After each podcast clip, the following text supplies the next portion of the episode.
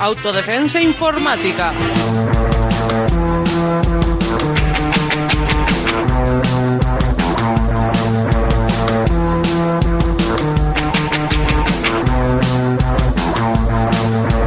Sangre fucsia, Sangre fucsia, Sangre fucsia, somos la víscera. el puñetazo, la hemorragia, la hemorragia, la hemorragia, la hemorragia, la hemorragia.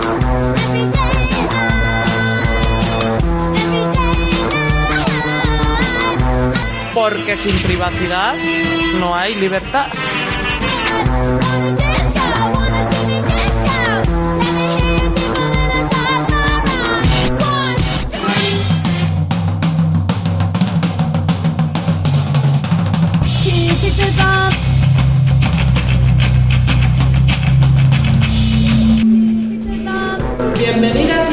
Bienvenidos a Sangre Informática, una mezcla de los programas Sangre Fucsia y Autodefensa Informática para el radioencuentro Almain al Sol.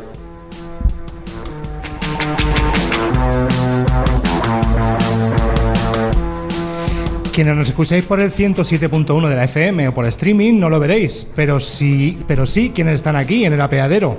Llevamos puestas unas máscaras para ocultar nuestra identidad.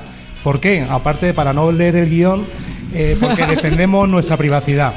El llevar máscaras es solo un acto simbólico, para recordar que la privacidad es fundamental para todo el mundo, pero especialmente para algunas personas. A lo largo de nuestra historia, la supervivencia de las comunidades más vulnerables se ha basado en su capacidad para pasar desapercibidas. En este primer bloque nos gustaría recordar a una denunciante de los abusos militares y del espionaje estadounidense. Nombres como el de Edward Snowden o Julian Assange se han hecho famosos por su valentía a denunciar estos hechos, hasta el punto de tener que huir de su país o esconderse para escapar a la maquinaria estadounidense.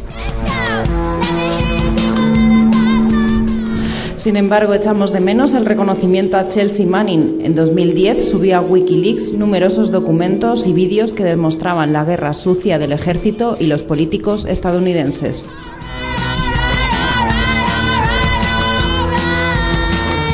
A la valentía por esta denuncia, Chelsea fue correspondida con la cárcel militar, primero en Irak y posteriormente en Estados Unidos. Durante este proceso, Chelsea decidió comenzar el proceso de transformación de su cuerpo en el de mujer, a la vez que daba a conocer su verdadera identidad femenina.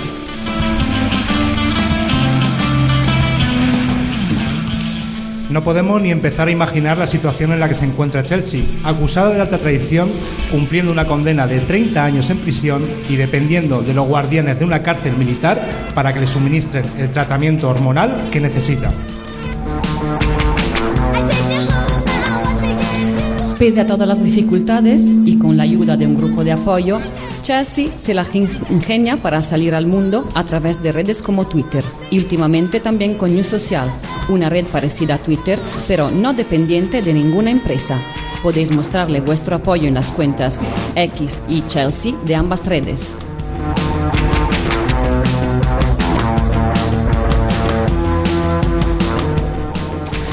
Desde Sangre Informática, nuestro reconocimiento a esta valiente mujer que sigue denunciando los abusos que la llevaron a la cárcel desde dentro, además de señalar el maltrato del que las personas trans son objeto en prisión.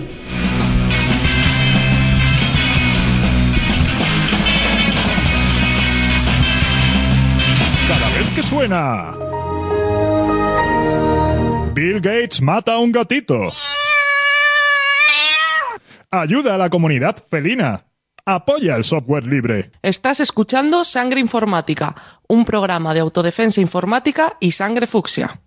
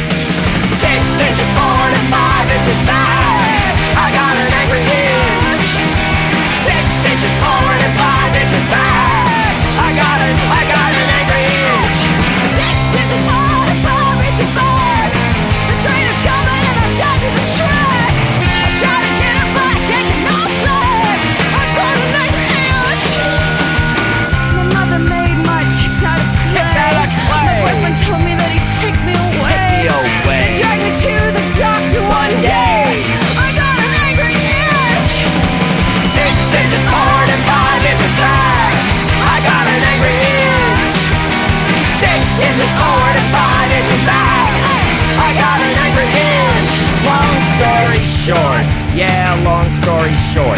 When I woke up from the operation, I was bleeding down there. I was bleeding from the gash between my legs. It's my first day as a woman, and already it's that time of the month. But two days later, the hole closed up, the wound healed, and I was left with a one inch mound of flesh. Where my penis used to be, where my vagina never was, it was a one inch mound of flesh. With a scar running down it like a sideways grimace on an eyeless face. It was just a little bulge, it was an angry inch!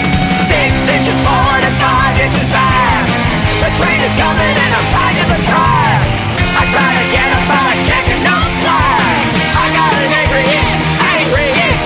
Six inches forward and five inches back. Stay undercover till the night turns to black.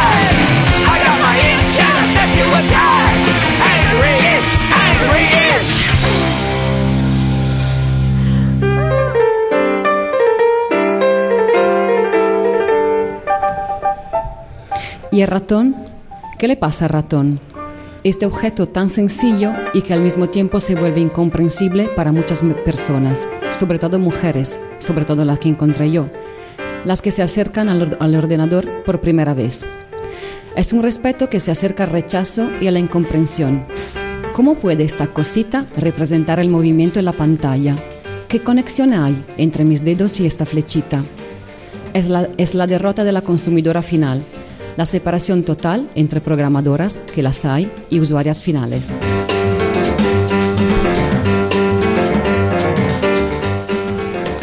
Esta parece la conclusión de un cuento triste, la separación ya no enmendable entre quien produce y quien consuma.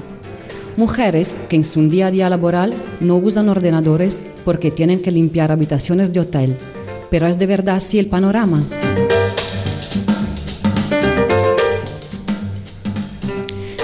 Las máquinas nos hablan del poder y de relaciones desiguales entre hombres y mujeres, pero también entre mujeres blancas de clase media y mujeres migrantes de clase trabajadora. Sin embargo, el panorama es mucho más complejo y la narración oficial que solo ve a Mark Zuckerberg y pocos otros como triunfadores esconde muchos procesos, procesos que están siendo silenciados. ¿Qué pasa en las periferias del poder tecnológico?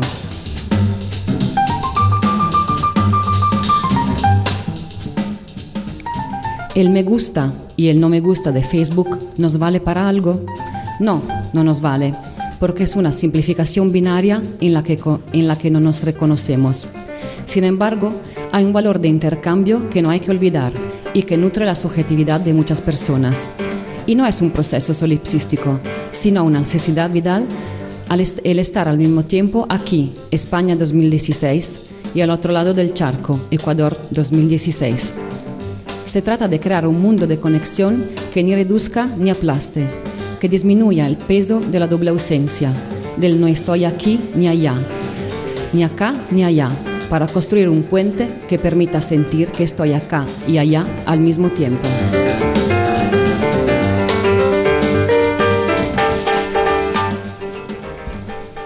Cero uno. El lenguaje de la programación es binario, blanco o negro, sin matices. Sin embargo, la vida tiene muchas matices, muchas grietas donde decidir el cómo. La épica, cosa de hombres, como las máquinas. Las mujeres en el aquí y ahora. Las que pueden elegir son unas pocas, sobre todo en esta parte del mundo, y tampoco todas. La inmanencia, de todas formas, es del futuro. Es el aquí que construye el futuro, aunque no esté inscrito en los libros de historia. Es lo que permite que la vida siga, las vidas vulnerables e interdependientes que a menudo no reconocemos como tales.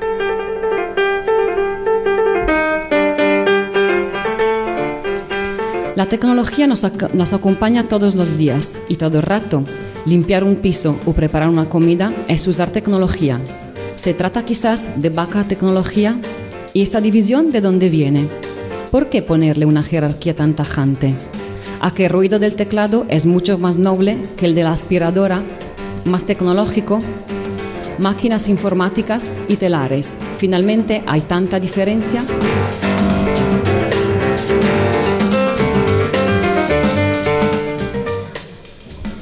Efectivamente, Los objetos tecnológicos desarrollados para el ámbito doméstico, lavadoras, lavavajillas, pila, fregona, son tecnologías low-tech, más bajas e infravaloradas que otras, pensadas para no verse, para estar en la sombra de nuestras casas. Son banales, y son banales porque solo reproducen la vida, sin épica, sin trascendencia alguna. Y pero no, no son banales, no son banales para nada, porque si ponemos las vidas en el centro, toda la perspectiva cambia.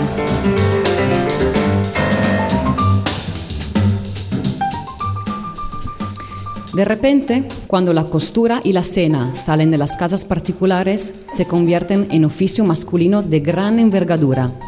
Y ahí aparecen chefs de estrella y diseñadores famosos, hombres casi siempre.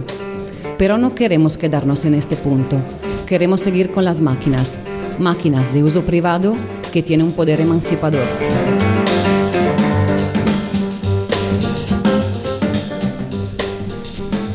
¿Cómo habitamos el mundo? ¿Y cómo habitamos la red? ¿Queremos estar conectadas todo el rato con quien sea? ¿Paliar la soledad global a golpe de teclado? ¿Queremos gastar nuestro tiempo así?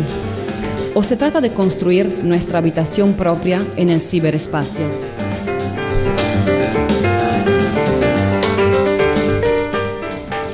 No todas las prácticas son iguales y usar un ordenador puede ser fuente de creatividad y conexiones elegidas. Aunque solo seamos usuarias finales, aunque la programación sea un lenguaje ajeno, aunque usemos este espacio para postar recetas o alabar a Dios. No se trata de usar bien el ordenador, se trata de usarlo según los deseos y necesidades de cada una, de construir un espacio propio que no sea solo doméstico, hacia adentro, sino que pueda conectarnos con el fuera, este espacio que tantas mujeres pisan poco.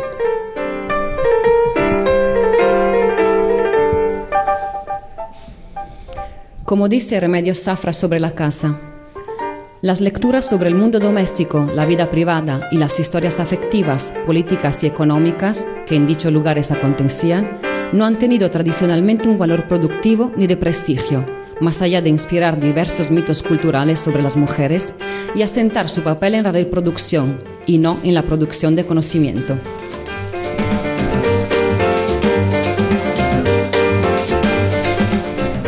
Sin embargo, el poder conectarse desde casa ya crea un espacio propio, una revolución social del espacio doméstico que libera momentáneamente a estas mujeres de sus tareas ligadas al hogar. Un tiempo para sí, para derrumbar paredes, donde no caben saberes altos y bajos, donde se forma una mezcla a medida de cada una.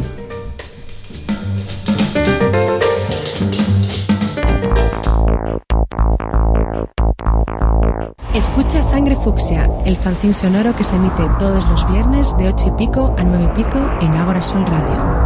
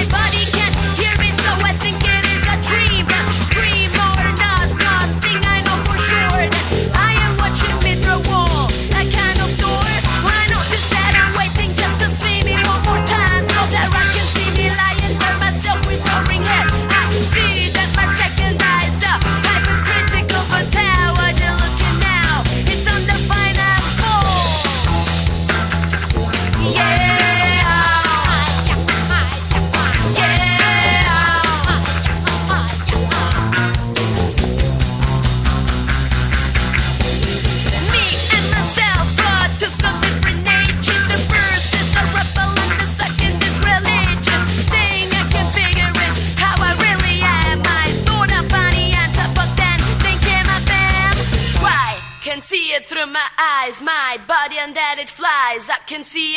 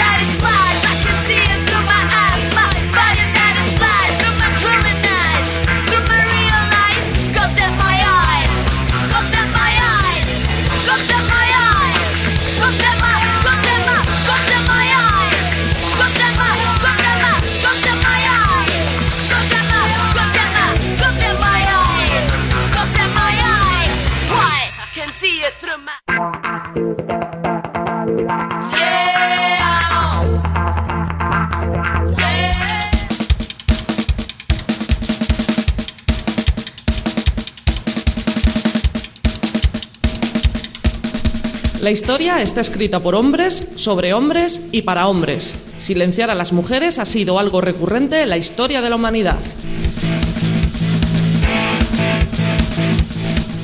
Las mujeres han estado aparentemente ausentes en muchos ámbitos de la ciencia y de la cultura a lo largo de la historia. Aparecen escasamente en la literatura, en la historia, en el arte, en la ciencia. Por un lado, porque han tenido muchos obstáculos para poder desarrollar sus intereses y capacidades, y por otro lado, porque a las que lo han conseguido no se les ha reconocido y ni siquiera han sido nombradas en los libros o en las enciclopedias. Muchas mujeres, sobre todo las que osaron a salirse de la norma, tuvieron que luchar contra la incomprensión de la sociedad de su tiempo, o contra el fascismo o el racismo, o simplemente contra una absurda discriminación basada en el sexo, la clase social o la identidad étnica. Algunas, como Marie Curie, con sus dos premios Nobel, han pasado a la posteridad, pero muchas otras han caído en el olvido, convirtiéndose en las grandes olvidadas de nuestra historia.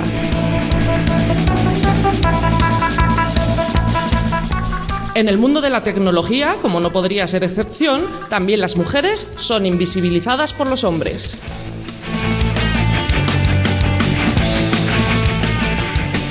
En la mitología creada alrededor de la informática, el sistema prefiere resaltar a los empresarios por encima de los perfiles más técnicos, a pesar de que estos últimos sean los verdaderos artífices de la innovación y la genialidad. Pero el capitalismo necesita mitos para sostenerse y Bill Gates, Steve Jobs y Mark Zuckerberg son mucho más vendibles. Entre estos nombres de millonarios tecnológicos, la presencia femenina no es muy amplia.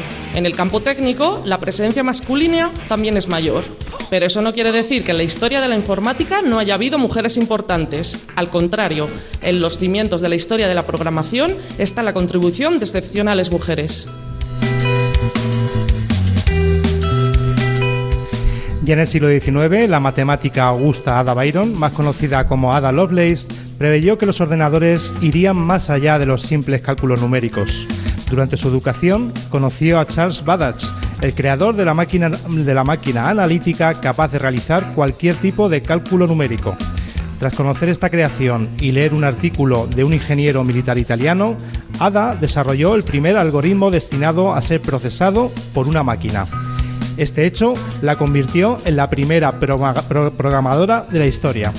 Originalmente se consideró que Ada solo fue la traductora del trabajo del ingeniero italiano, pero posteriormente se comprobó que la matemática inglesa había añadido las notas fundamentales a este trabajo para darle consistencia.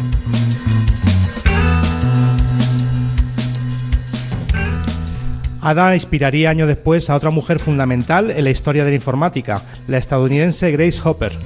Durante la Segunda Guerra Mundial ingresó en el ejército estadounidense, tras haberse doctorado en matemáticas. La Marina la destinó para que trabajase en la construcción de una computadora experimental Mark I de IBM y ahí desarrolló el primer lenguaje de programación universal capaz de ser utilizado en cualquier ordenador. Gray recibió en 1969 el curioso título de Hombre del Año en Ciencias de la Computación. En los años 40, en el desarrollo de, ENIAC, el primer superordenador de propósito general, trabajaron como programadoras un grupo de mujeres, las cuales contaban con la dificultad de tener que trabajar sin manuales ni referencias, teniendo que desarrollar su propio método para programar. Para la historia siempre quedaron los nombres de los dos hombres ingenieros desarrolladores de hardware, mientras que Betty Snyder, Jean Jennings Batlick, Kathleen McNulty, Marilyn Westhoff, Ruth Litzerman y Franz Vilas permanecieron en el anonimato e incluso durante años se afirmó que eran modelos que solo pasaban para las fotos, despreciando su papel fundamental para el funcionamiento de la máquina.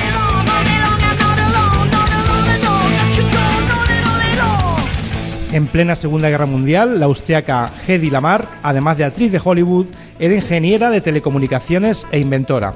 Ideó una tecnología que hizo posible la transmisión de señales secretas sin que pudieran ser interferidas.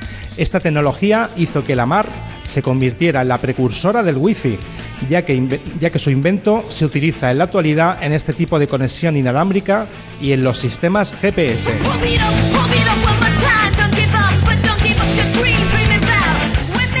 Evelyn Berzin inventó en 1953 el primer ordenador de oficina. En 1968 desarrolló los procesadores de texto y el sistema de almacenaje que todavía usamos hoy en nuestros ordenadores y también creó el primer sistema de reserva de vuelos del mundo.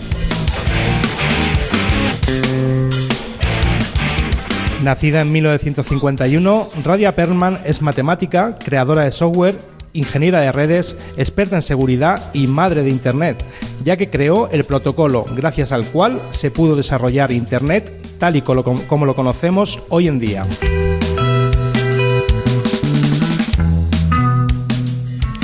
Todos estos no son más que unos pocos ejemplos.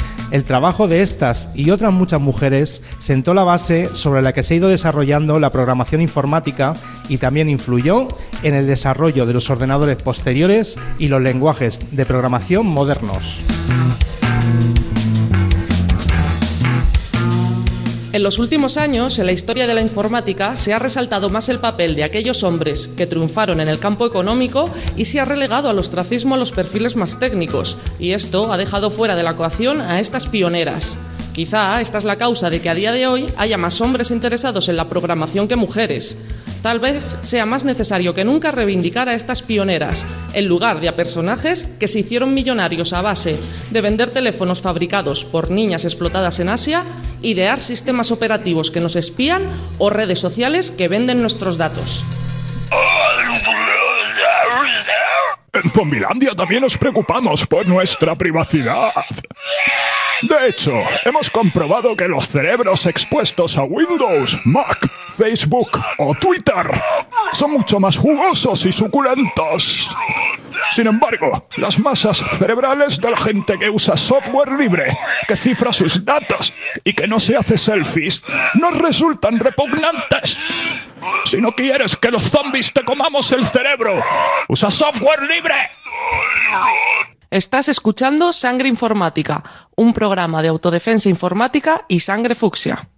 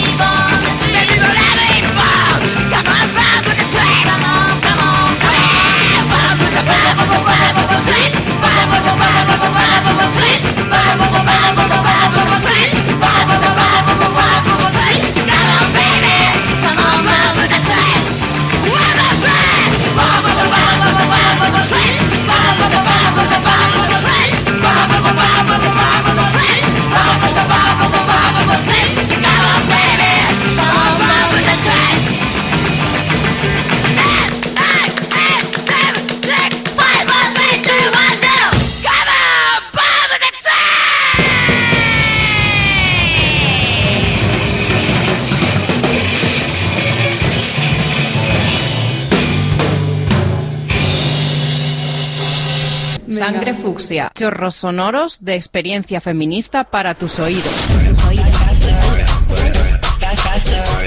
Escúchanos a través de la web de Ágora Sol Radio o con la aplicación TuneIn en tu móvil.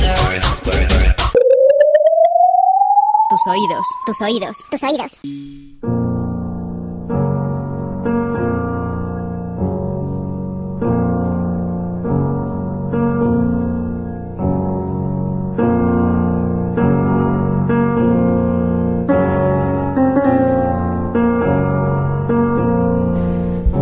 Facebook no es tu amigo.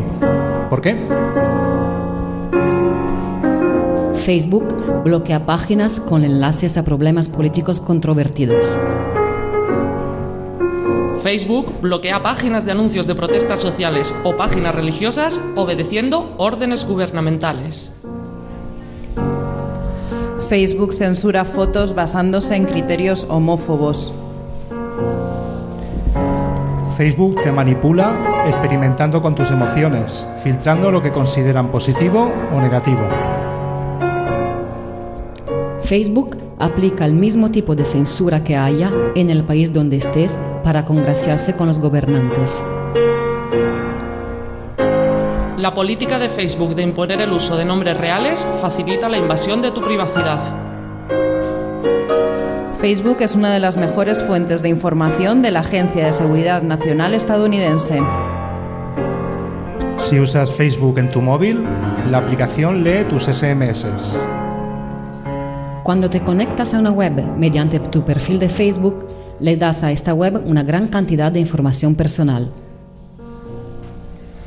Facebook estudia detalladamente todo el texto que escribes y que después no envías. Además, tienen planeada una función para hacer seguimiento del puntero del ratón incluso aunque no hagas clic con él. Facebook rastrea tus hábitos de navegación mediante los botones de me gusta y compartir que encontramos en muchas páginas web. Facebook ha puesto en marcha el reconocimiento automático de rostros en las fotos que subes. Facebook te explota al quedarse tus derechos de imagen y usar tus fotos para publicidad. Facebook inventa clics falsos en los botones me gusta de grandes empresas. Facebook ofrece una competición por el me gusta. Nada es auténtico y el único valor es el éxito, al precio que sea. El número de amigos de Facebook que tengas mide tu narcisismo, te convierte en adicto a la vanidad. Facebook induce a la depresión y a la baja autoestima. ¿No se estará convirtiendo tu vida de Facebook mejor que tu vida real? Deja de ser amiga de Facebook. No eres su cliente, eres su producto.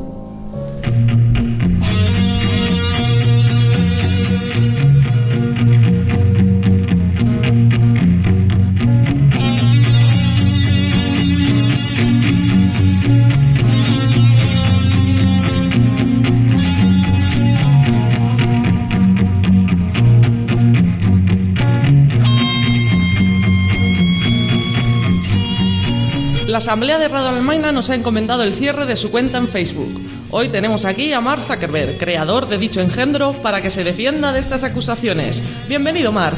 Buenas, buenas. Por todas las razones que hemos dicho antes, además de otras muchas, vamos a cerrar la cuenta de Facebook de la radio. ¿Tienes algo que decirnos? Pues claro, haced lo que queráis. Si ya llevo tiempo escuchando y siempre os metéis conmigo, si ya era hora de que la cerrarais. Entonces, ¿no desmientes ninguna de las acusaciones que te hemos hecho? Uh, pero si eso, eso no es nada. Si supieras todo lo que hacemos... ¿Y no tienes miedo de que más gente siga nuestro ejemplo y se empiecen a borrar de Facebook? Mira, si en este rato que llevamos aquí en el apeadero se han apuntado como otros dos millones de personas más a Facebook. Pues nada, nada. Tanta paz lleves como descanso dejas. Hasta nunca, Mark. Ale, hasta luego. Mira qué ingenuo que es la gente, ¿eh? Si aunque borren la cuenta, sus datos seguirán siempre en nuestro poder. Te espiarán, controlarán y aún así te gustará. Déjalo, no lo ves que Facebook va a caer. Tiene que caer.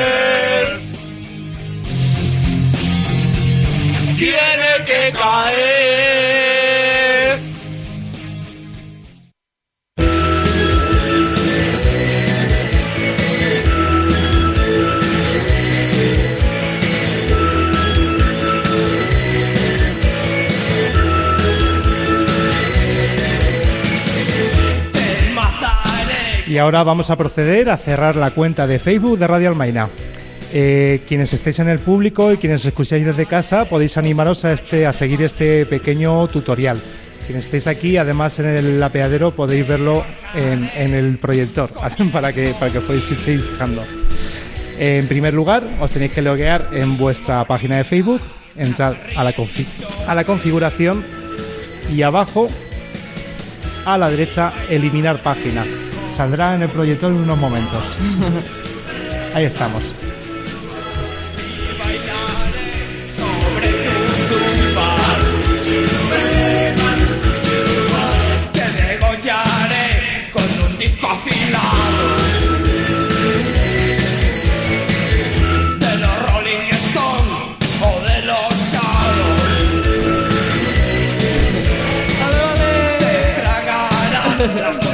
Y estamos eliminando, acabo de eliminar la página de Facebook de Radio Almaina. También, ¡Eh! También como Facebook es muy rastrero, no creéis que aquí que acaba todo. Ahora quedaría borrar vuestro usuario. Tendréis que, entrar en, en vuestra cuenta, introducir usuario y contraseña, pulsar eliminar cuenta y confirmar. Y aún así Facebook se quedará también con algunos datos por un tiempo. Pero al menos no subiremos nada más a sus, a sus servidores. Y ya está hecho. Bienvenidas y bienvenidos a la vida real. Privacidad, privacidad. ¿Cómo defiendo mi privacidad? Privacidad, privacidad.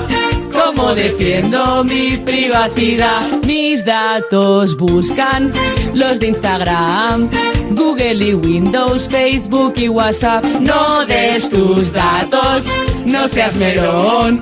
Y el software libre, disfrútalo.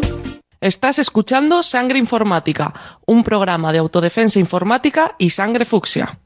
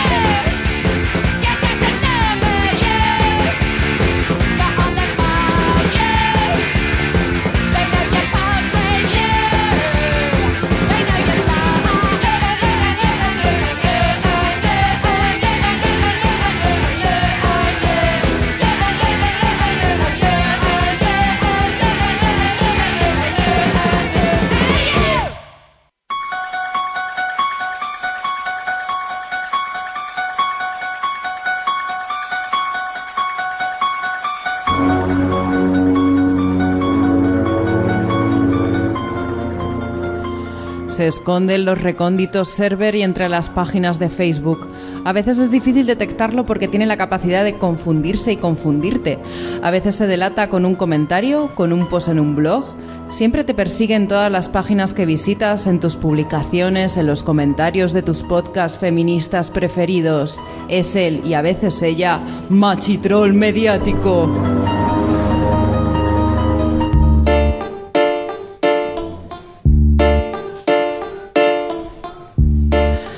Si eres feminista y usas las redes sociales, les blog, eres periodista, ama de casa o incluso parada con cuatro posgrados, sabrás de lo que estoy hablando.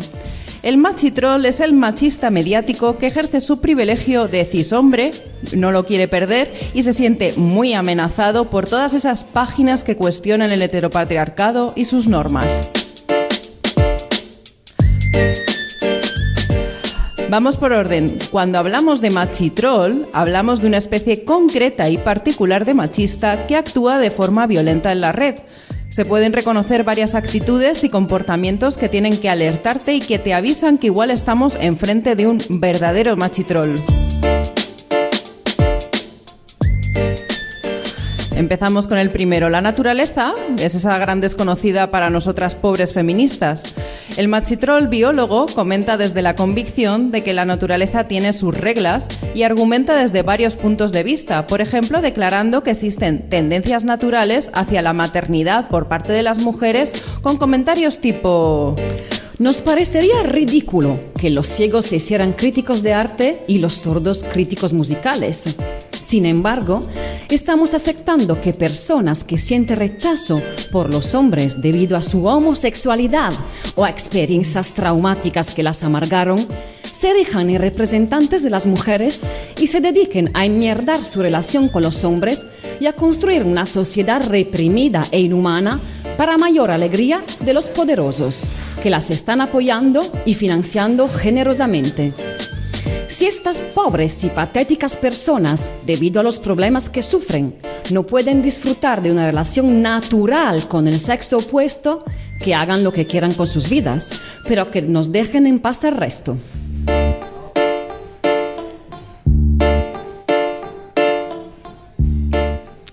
El machitrol pobre víctima de una sociedad matriarcal y feminista. Esta tipología de machitrol tiene una alianza estratégica con las estadísticas. Bueno, eh, así es como se presenta.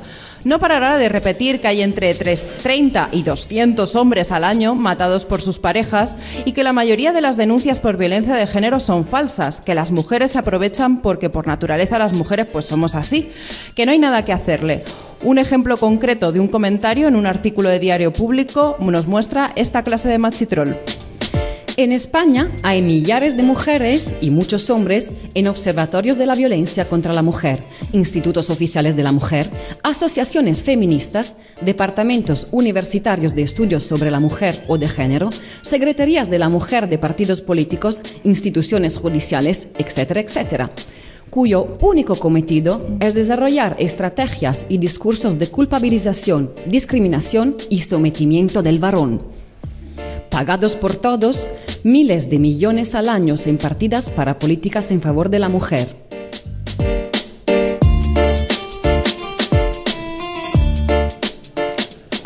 El machitrol instruido, también conocido como el yo sé de qué hablo, mujer. Esta tipología es bien escondida y aparentemente parecen suaves en sus comentarios y respetuosos. Sabe de feminismo, se conoce la teoría y a veces incluso habla de sí mismo en femenino. Pero si lees bien empieza a darte un cierto malestar que sabe un poco a paternalismo. ¡Ja! Ahí está pillado. Nada que hacer y añadir. El paternalismo, igual que el machismo, mata.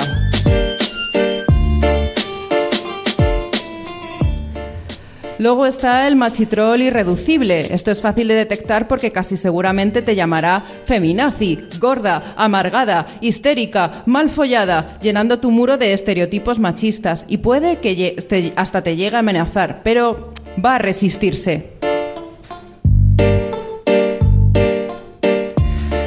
Lamentablemente hoy no nos da tiempo a desglosar todas las tipologías. Esto es solo para daros una idea. El fenómeno está muy extendido y llega a niveles de violencia bastante preocupantes. Hay varias formas de defenderse de este tipo de ataques cibernéticos y en la red hay varios artículos y páginas. Queremos hacer aquí un, un breve recopilatorio de las principales para que no os sentáis inseguras cuando os conectéis a la red. Hay varias iniciativas para defenderse de los ataques machistas. Por ejemplo, la Fundación Carisma, con K, tiene una página web para generar alertas machitroll y clasificar los comentarios que encuentras en la red.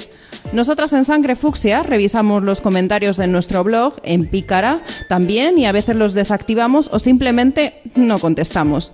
En Twitter o en Facebook se puede bloquear al usuario en cuestión y por supuesto lo que funciona siempre es la sororidad. Ya sabes, sola no puedes, con amigas sí.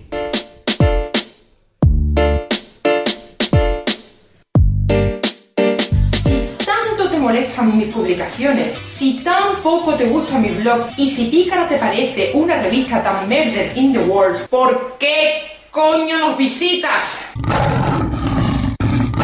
¿Por qué comentas todo lo que colgamos? No lo entiendo, no sufra. Internet está lleno de páginas que te encantarían, como la del rollo de papel higiénico que se gasta y puedes recomponer.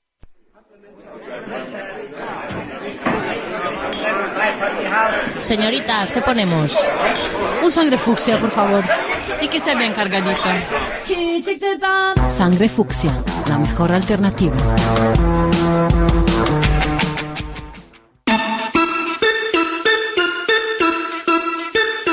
Está todo ok, ok, ok. Rebecca Lane, Rebecca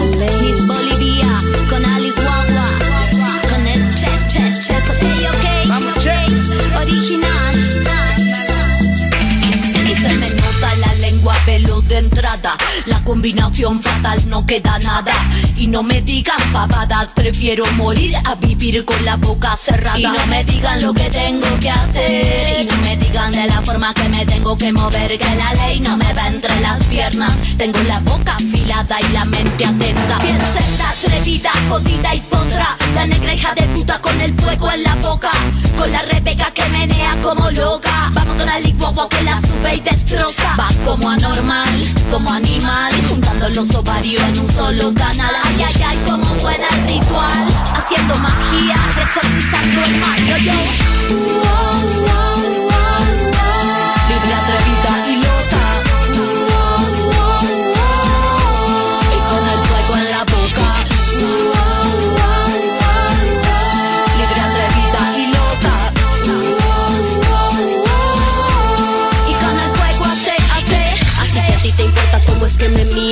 Si con la blusa se me sale el ombligo. Si estas panties me quedan muy apretadas. Si mi cabeza siempre está despeinada.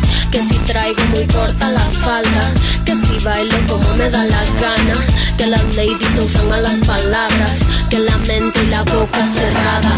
Solo la abres para hacerme mala fama. Lo que pasa es que no estoy acomplejada ¿Cómo crees que te ves siendo tan soez con otra mujer? ¿Te sientes libre? Libre la que ríe, la que gime, la que grite, la que baila, la que goza, la que explota, la que brilla porque no le importa y no corta las alas a otras.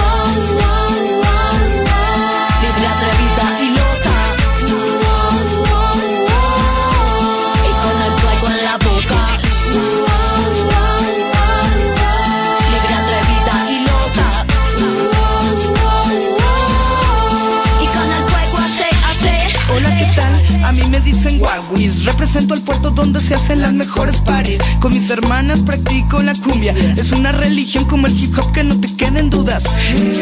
Ni técnicas ni rudas Tan solo luchadoras en el ring de la hermosura. Envuélvete en periódico, mira ya madura Estamos resistiendo porque el mundo tiene cura. Mujeres pisoteadas, hechas una cagada. Pasan los siglos y seguimos basureadas Esclavas de la puta manada. Y si decimos algo somos brujas y malvadas. Cisternas, carnalas, cabronas, armadas. De lírica explosiva, de música pesada. Suena profundo por toda la casa. México, Argentina, en vivo en Guatemala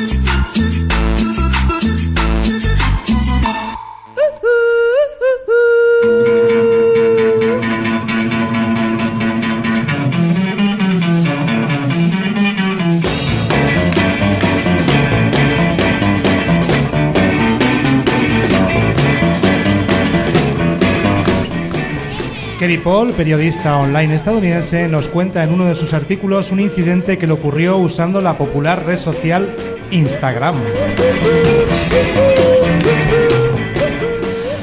Las misteriosas políticas de censura y las directrices antidesnudos de Instagram han sido controvertidas. Esta semana el debate llegó a mi propia puerta digital cuando una de mis fotos fue borrada, enviándome hacia lo desconocido al intentar averiguar a quién estaba intentando censurar esta plataforma y para qué. Pasé el domingo en un lugar de ambiente gay en la playa de Rockaway de la ciudad de Nueva York. En este lugar, personas de todos los géneros se pueden pasear cómodamente haciendo topless, ya que es, bueno, es técnicamente legal, aunque no siempre socialmente aceptable, en todos los lugares de la ciudad de Nueva York. Hacia el final del día tomé una foto de una amiga mientras bebía un cóctel playero y ponía una cara divertida. La subí entonces al Instagram, agregué el hashtag tropical y puse la ubicación. Yo la verdad es que soy consciente de la estricta política de Instagram en contra de la desnudez que prohíbe fotos, vídeos, contenido creado digitalmente que muestre relaciones sexuales, genitales y acercamiento a nalgas completamente desnudas, incluyendo algunos pezones femeninos.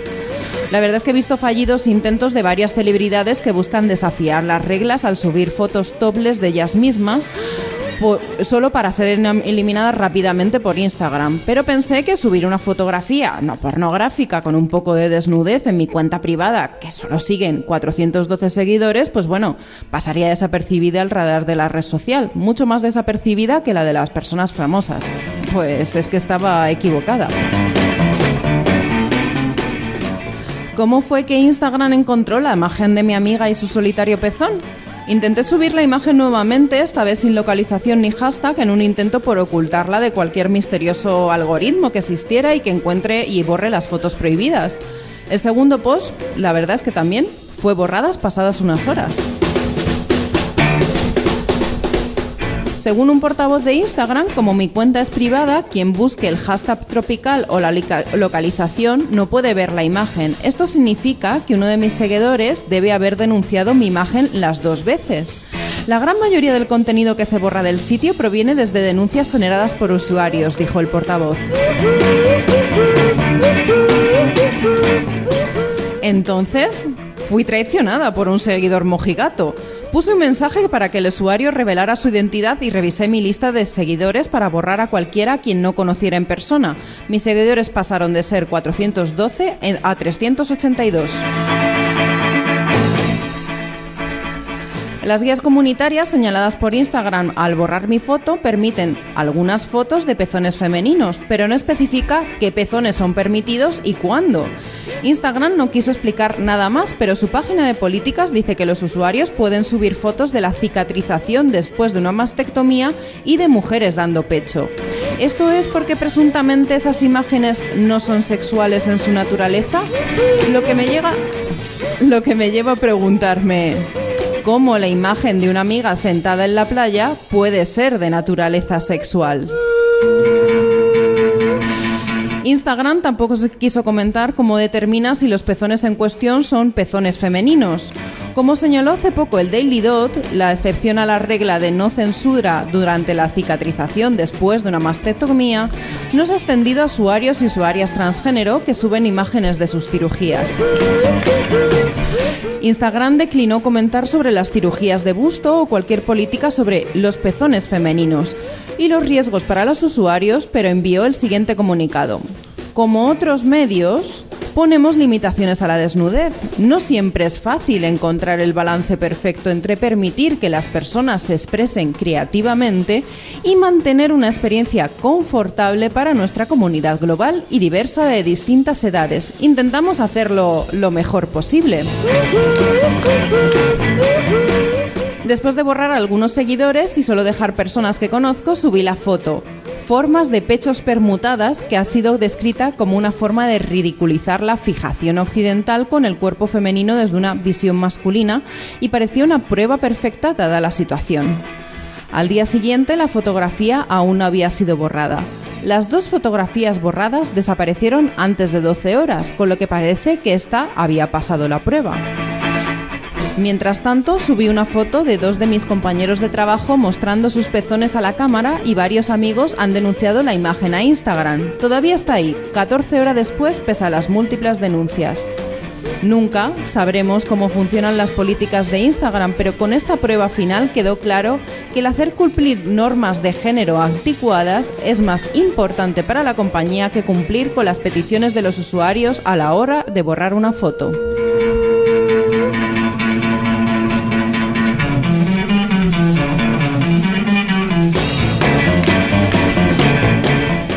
Una reflexión a la que le venimos dando vueltas últimamente con el tema de la censura en las redes sociales. Parece estar muy extendida la creencia de que estos medios, Facebook, Instagram, tienen la obligación de alojar todo lo que queramos subir a sus redes. Esto no es así. Se trata de compañías privadas que buscan beneficio económico vendiendo a terceras empresas el contenido que subimos. Evidentemente no nos gusta la censura de estos medios, pero creemos que tiene más sentido usar redes libres y descentralizadas, como GNU Social, Diáspora o Media Goblin, donde no hay una empresa detrás filtrando el contenido por razones puritanas o abiertamente homófobas, lesbófobas o transbófobas. No te quieres enterar Yeah, yeah. que te quieren espiar Yeah, yeah, yeah, yeah. y vendrás con tu Facebook a agobiarme y tus fotos a Que sea tu amiga, tu amiga irreal. Que sea tu amiga irreal. Que sea tu amiga, tu amiga irreal. Que sea tu amiga irreal. ¿Estás escuchando?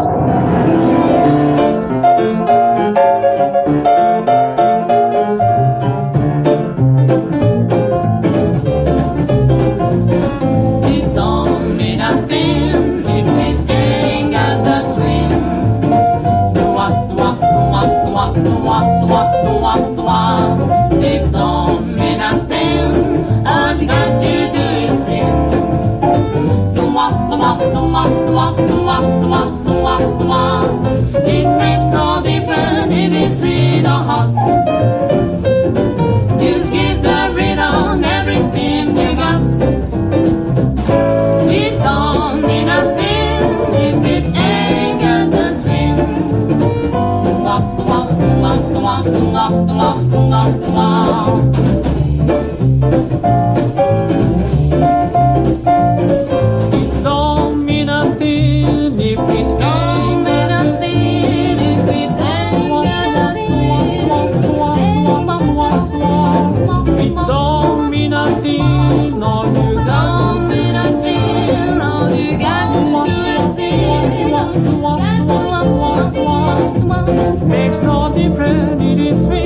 heart.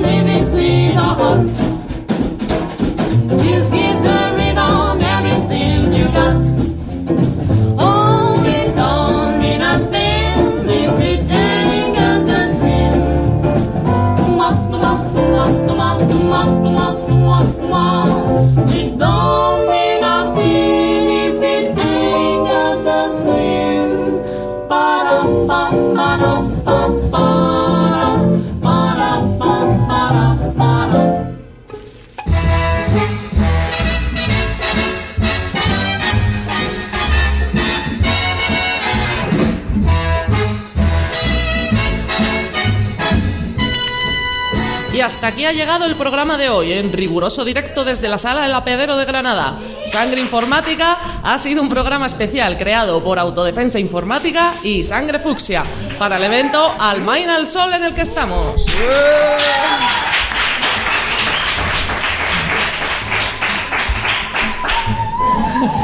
Agradecemos a las compañeras de Sangre Fusia el haber venido a Granada para la creación de este colosal esperpento digital. Gracias también a la gente de Ágora Sol Radio por su apoyo, su humor y su amor.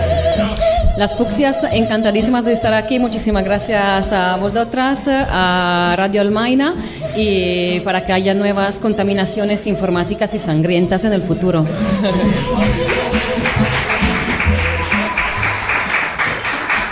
Bueno, y ahora para quienes estéis aquí en el apeadero, no para quienes nos estén escuchando por FM, por el streaming, porque no se va a poder ver, es un, es espectáculo visual, os vamos a poner a la gente que esté escuchando por la radio, vale, voy a empezar de nuevo. A la gente que esté escuchando por la radio, os volvemos a poner algo de música, volvemos en 15-20 minutos.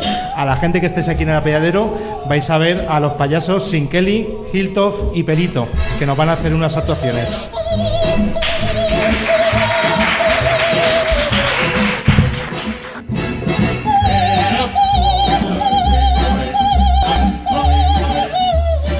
Se me olvida decir que os podéis hacer socios o socias de Radio Almaina. No sé si lo sabéis. Por dos euros al mes, a partir de dos, euros al mes, preguntad en, la- en el puesto de la entrada y os hacéis socios o socias, porque sin vuestro apoyo, actos como este no serían posibles.